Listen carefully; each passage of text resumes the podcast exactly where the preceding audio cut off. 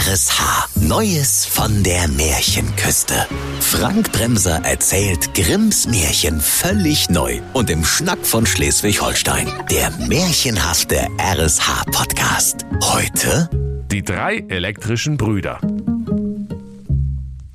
Es war einmal vor langer, langer Zeit, da lebte im Keller des Elektromuseums in Rendsburg-Düsterdeich der einsame Manfred von Antenne in seinem prächtigen Sauerstoffzelt aus purem Gold.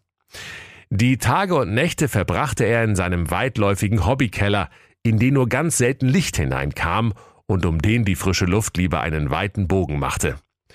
Weil der unermüdliche Technikbastler von Antenne immer nach Lötzinn und nach elektrischem Blödsinn roch, musste er sein ganzes Leben lang alleine bleiben, denn keine Frau mochte mit ihm zusammen in seinen schmuddligen Junggesellen-Hobbykeller voller Elektroschrott hinabsteigen. Das unterirdische Gemäuer aus Beton war voll mit Kabeln, Messgeräten, Widerständen, Dioden und Röhren, die sich über die Jahre angesammelt hatten, weil Manfred von Antenne der beste Bügeleisen- und Föhnreparierer an der Märchenküste gewesen war.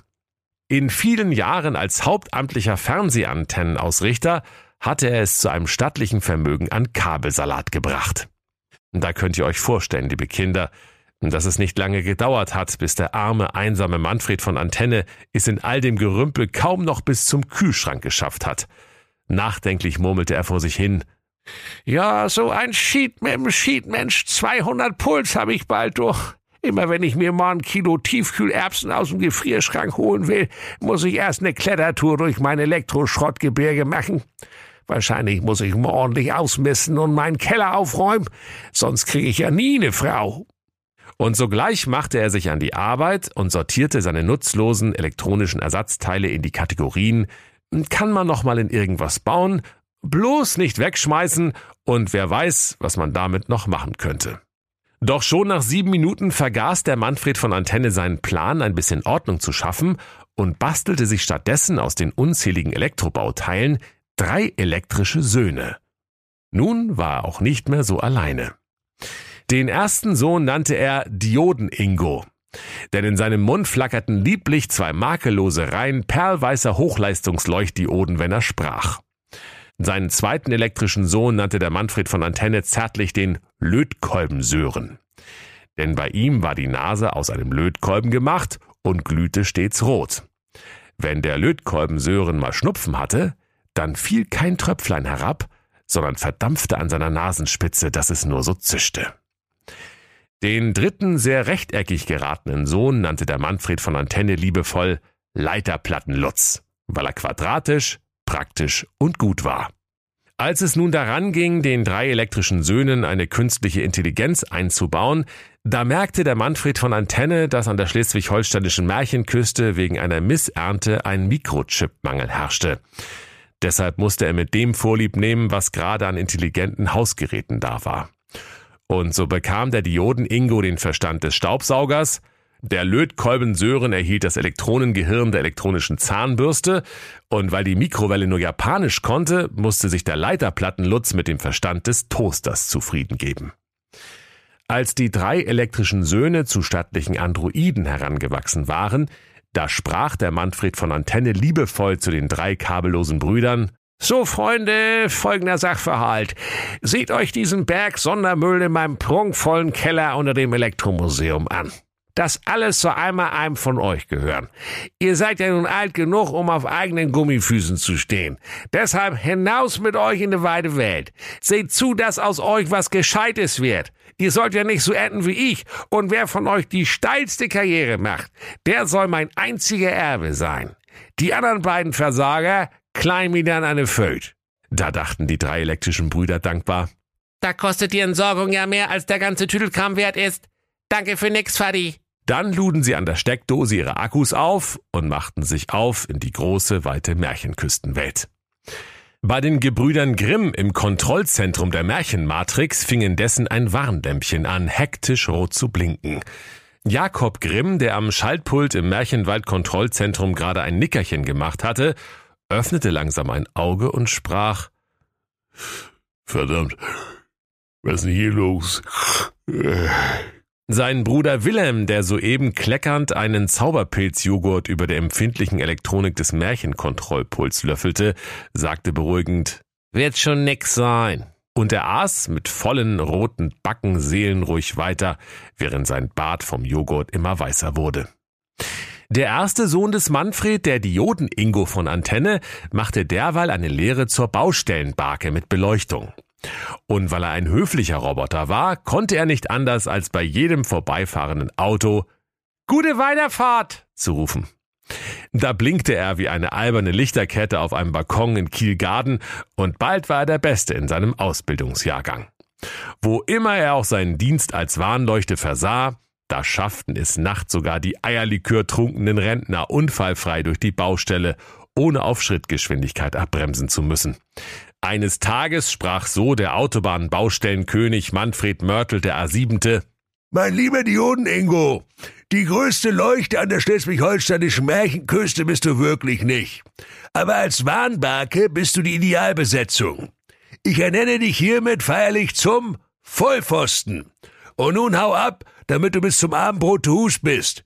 Dein Faddy wartet bestimmt schon mit einem Tellerchen lecker Schraubenmüsli auf dich. Da blinkte der Dioden-Ingo voller Freude wie ein Riesenrad auf der Kieler Woche, verlor vor lauter Freude einige Tropfen Batterieflüssigkeit und machte sich quietschend und scheppernd im Hopserlauf auf den weiten Weg zu seinem Vater. Im Märchenmatrix-Kontrollzentrum der Gebrüder Grimm war Jakob inzwischen aufgewacht und betrachtete auf einer riesen Wand voller Bildschirme, auf denen gleichzeitig die unterschiedlichsten Märchen aus allen Ecken der Märchenküste abliefen, fassungslos die Übertragung der Überwachungskamera 16. Wilhelm, aber hier stimmt doch was nicht. Sag mal, ich erkenne das Märchen ja gar nicht mehr wieder. Hast du den Bullshit programmiert? Wer sonst, du fauler Sack? antwortete der Wilhelm Grimm. Du pennst doch eh den ganzen Tag nur. Ja, aber sag mal, guck dir das mal an hier, sagte Jakob. Seit wann sind denn die drei Brüder selbstgebastelte Roboters aus Schrott? Hast du Bootsleck gesoffen? Wieso hast du denn da einfach die Mutter weggelassen? Du weißt doch, dass Märchen ohne Mutter immer in die Hose gehen. Die Mutter weggelassen, die Mutter weggelassen, äffte der Wilhelm Grimm schnippisch seinen Bruder nach. Dann fuhr er fort.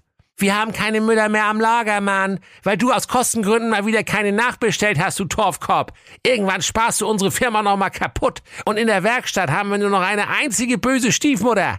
Na und warum hast du die denn nicht genommen? fragte Jakob Grimm. Wilhelm erwiderte ärgerlich. Weil die schon drei Generationen Aschenputtels, Schneewittchens und Hänsels und Brezels aufgetragen haben. Die ist ja total undicht. Und gar keine Mutter ist immer noch besser als eine böse Stiefmutter, die ständig Luft verliert. Alle zwei Stunden musst du mit der zur Tanke aufpusten, sonst hängt die wie ein Feudel über der Sofalehne. Ist ja gut, Mann, ich hab's ja verstanden, sagte der Jakob Grimm zerknirscht. Aber bei Junggesellenmärchen ruckelt halt immer die Matrix. Und jetzt haben wir den Salat, Junge, Junge, Junge. Selber schuld, zuckte Bruder Wilhelm mit den Schultern. Oh shit, komm her. Willi, es geht schon wieder weiter. Das musst du sehen, rief Jakob und Wilhelm Grimm erwiderte. Warte, ich hol schnell Popcorn. Der Lötkolben Sören hatte indessen vorne den Lötkolben als Nase und hinten einen Tauchsieder, den sein geschickter Vater ihm als Ringelschwänzchen eingebaut hatte. Also heuerte er in der Kneipe zum ranzigen Lapskaus an und wurde der beste Bierwärmer an der gesamten Märchenküste. Viele magenleidende Senioren dankten es ihm mit reichlich Trinkgeld. Weil er aber einen so hohen Stromverbrauch hatte, sprach eines Tages der Gastwirt Peter Hacke, den alle nur Hacke-Peter nannten, Ach so, also warmes Bier kommt so langsam aus der Mode, mein Jung. Und deshalb, lieber Lötkolben-Sören, hier hast du ein übertrieben gutes Arbeitszeugnis. Damit kriegst du locker eine Umschulung zur Heißklebepistole. Heißesten Dank.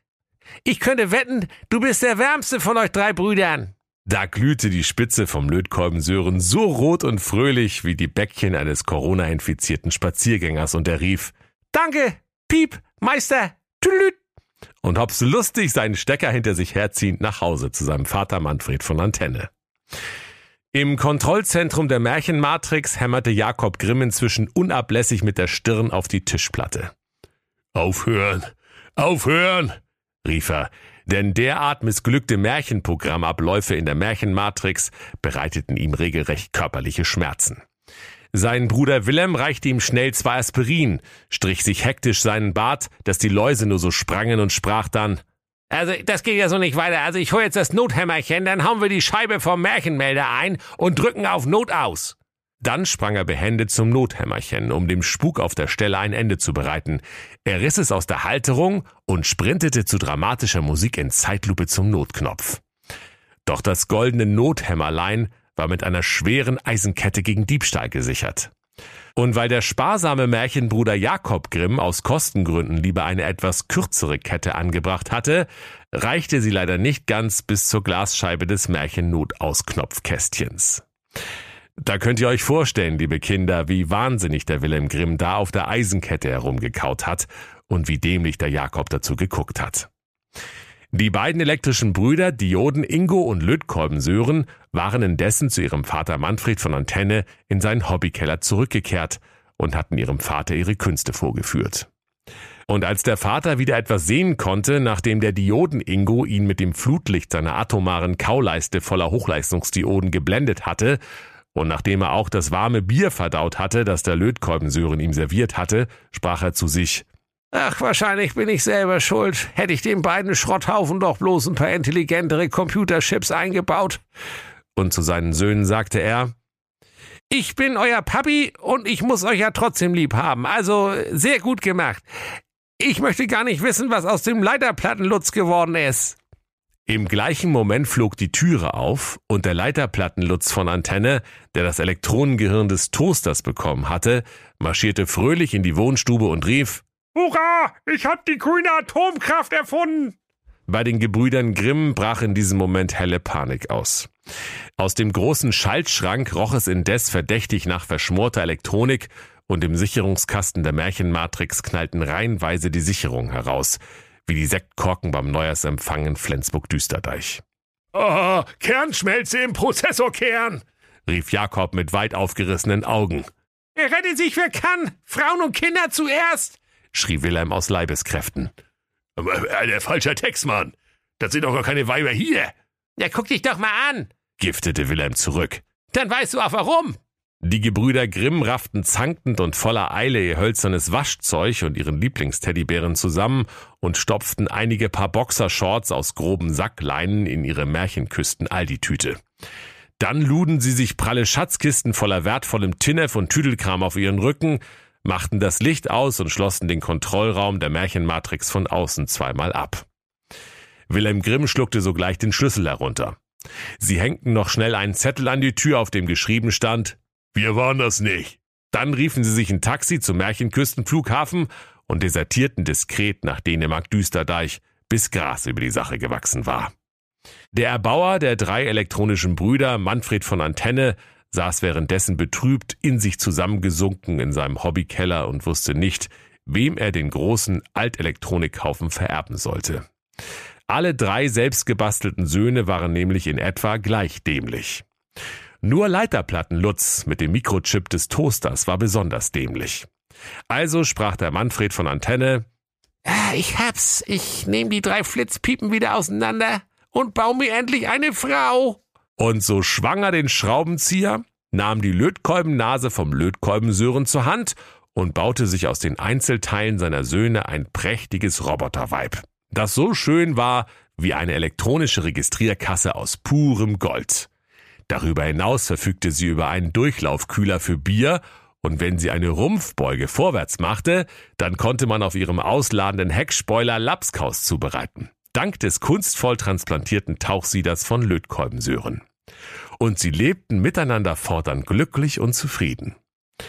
Doch warum sie 14 Tage später und auf sehr unglückliche Weise ineinander verhakt in der Notaufnahme in Rendsburg-Düsterdeich vorstellig wurden, das, liebe Kinder, ist schon wieder ein ganz anderes Märchen von der Märchenküste.